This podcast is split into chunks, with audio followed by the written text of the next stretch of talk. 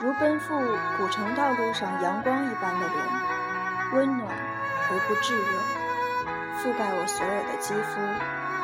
由起点到夜晚，由山野到书房，一切问题的答案都很简单。我希望有个如你一般的人，贯彻未来，数遍生命的。公路牌。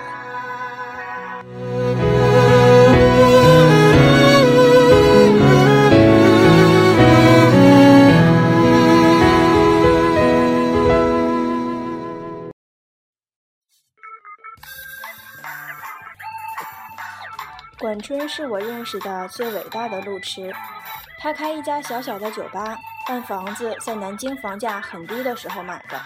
没有租金，所以经营起来压力不大。他和女朋友毛毛两个人经常吵架，有次劝架间蹭饭，我跟他俩在一家餐厅吃饭，两人怒目相对。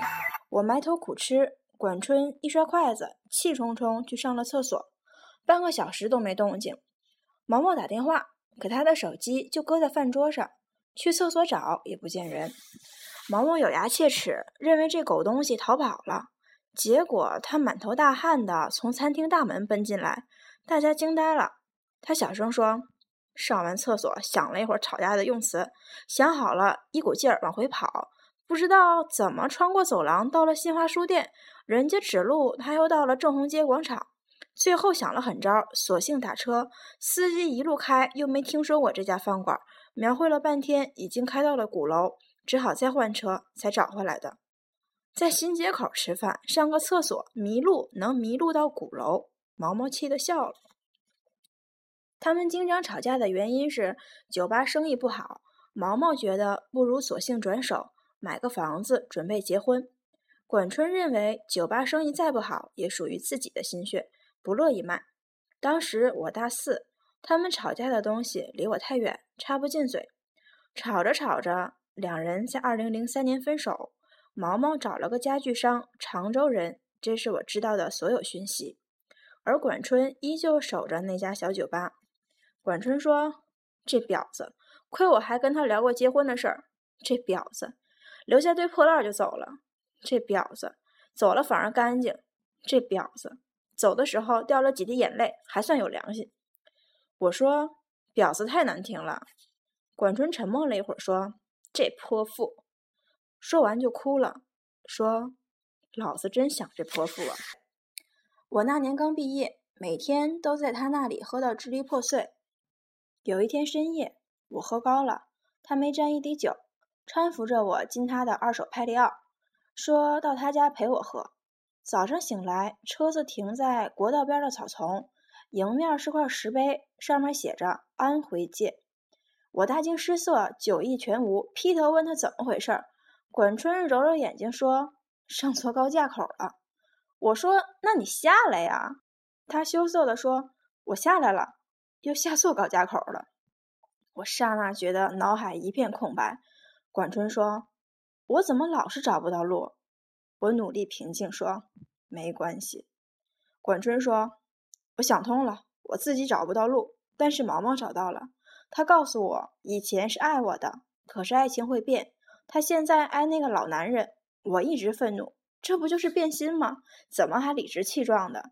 现在我想通了，变心这种事儿，我跟他都不能控制。就算我大喊“你他妈不准变心”，他就不变心了吗？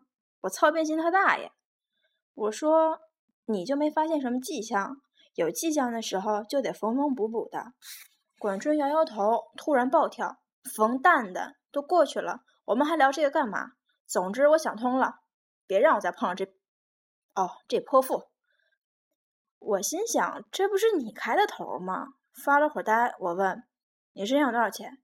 他回答：“四千。”我数数自己有三千，兴致勃勃地说：“我有条妙计，要不咱们就一路开下去吧？碰到路口就扔硬币，正面往左，反面往右。没心情的时候就继续直走。”一天天的毫无目标，磕磕碰碰，大呼小叫，忽然寂静，忽然喧嚣，忽而在小镇啃烧鸡，忽而在城里泡酒吧，艰难地穿越江西，拐回浙江，斜斜插进福建。路经风光无限的油菜田，依山而建的村庄，路边都是水坡的窄窄田道，没有一盏路灯。月光打碎树影的土路，很多次碰见写着“此路不通”的木牌。快到龙岩，车子抛锚，引擎盖里隐约冒黑烟，搞得我俩不敢点火。管春叹口气说：“正好没钱了，这车子也该寿终正寝，找个汽车修配厂。”卖多少钱是多少，然后我们买火车票回南京。最后卖了一千多块。拖走前，管春打开后备箱，呆呆地说：“你看。”我一看，是毛毛留下的一堆物件：相册、明信片、茶杯、毛毯，甚至还有牙刷。砰的一声，管春重重盖上后备箱，说：“拖走吧，爷从此不想看到他。就算相见，如无意外，也是一耳光。”我迟疑地说：“这些都不要了。”管春丢给我一张明信片，说：“我和毛毛认识的时候，他在上海读大学。毛毛很喜欢你写的一段话，抄在明信片上寄给我。这是他对我的要求，狗屁要求，我没做到，还给你。”我随手塞进背包，拖车拖着辆废弃的派利奥和满载的回忆走了。管春在烟尘飞舞的国道边呆立了许久。我在想，他是不是故意载着这一车回忆开到能抵达的最远的地方，然后将他们全部放弃？回南京，管春拼命打理酒吧，酒吧生意开始红火，不用周末，每天也都是客满。攒一年的钱，重新买了辆帕萨特，酒吧生意已经非常稳定，就由他妹妹来打理，自己没事儿就带着狐朋狗友兜风。夏夜山顶一起玩的朋友说。毛毛完蛋了，我瞄瞄管春，他面无表情，就壮胆问详情。朋友说，毛毛的老公在河南买地做项目，碰到骗子，没有土地证，千万资产投资估计打水漂了，到处托人摆平这事儿。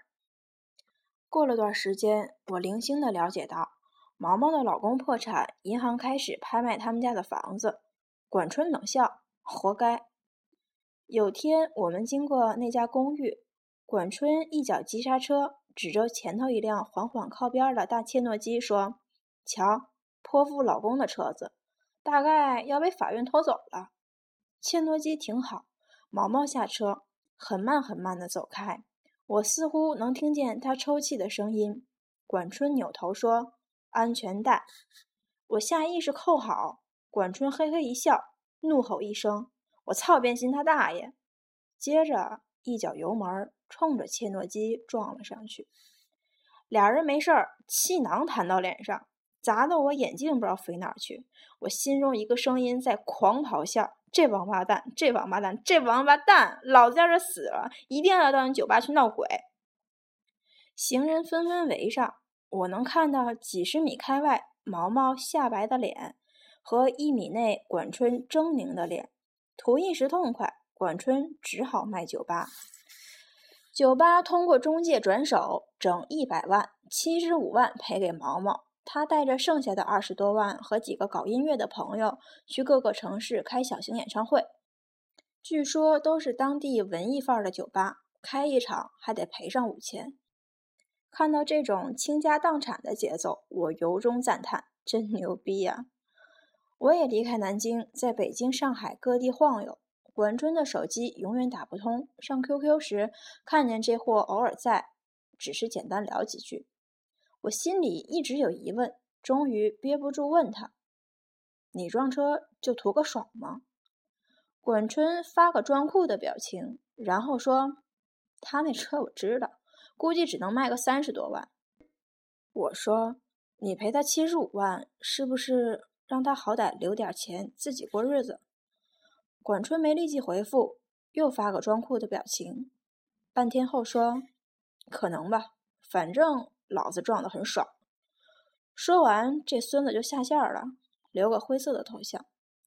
我突发奇想，从破破烂烂的背包里翻出那张明信片，上面写着：“我希望有个如你一般的人，如这山间清晨。”一般明亮清爽的人，如奔赴古城道路上阳光一般的人，温暖而不炙热，覆盖我所有的肌肤。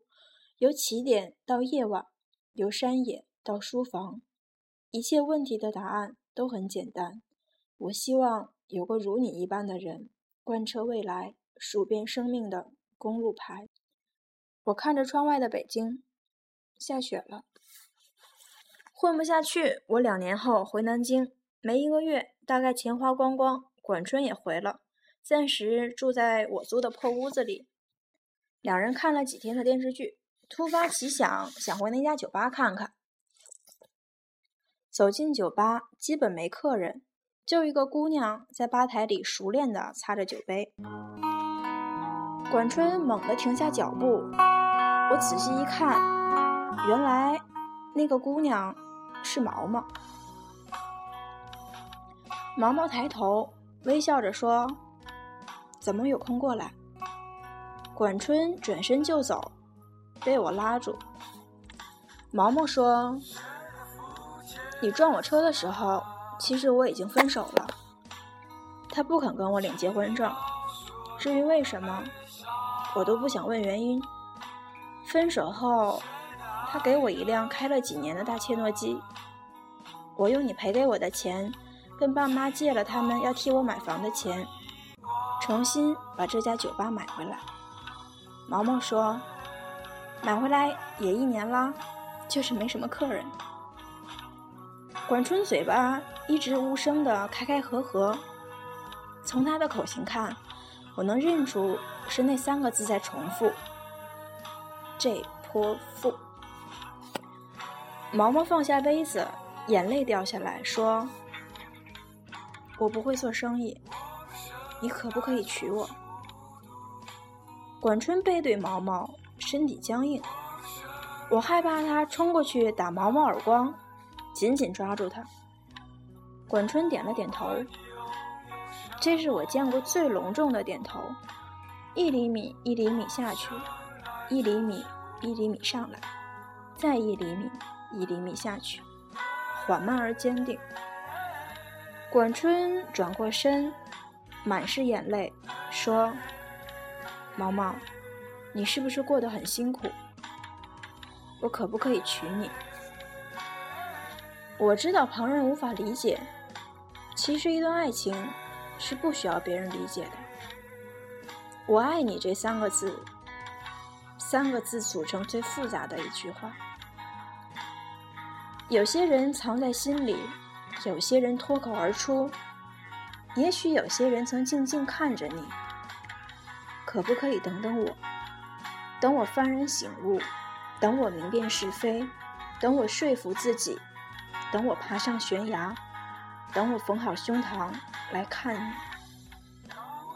可是全世界没有人在等，是这样的，一等，雨水。将落满单行道，找不到正确的路标。一等，生命将写满错别字，看不见华美的封面。全世界都不知道谁在等谁，而管春在等毛毛。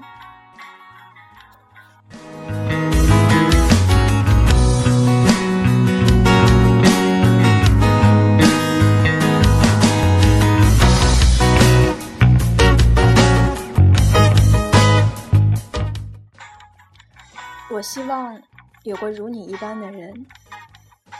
这世界有人的爱情如山间清爽的风，有人的爱情如古城温暖的阳光。没关系，最后是你就好。由起点到夜晚，由山野到书房，一切问题的答案都很简单。所以，管春点点头。那。总会有人对你点点头，贯彻未来，数遍生命的公路牌。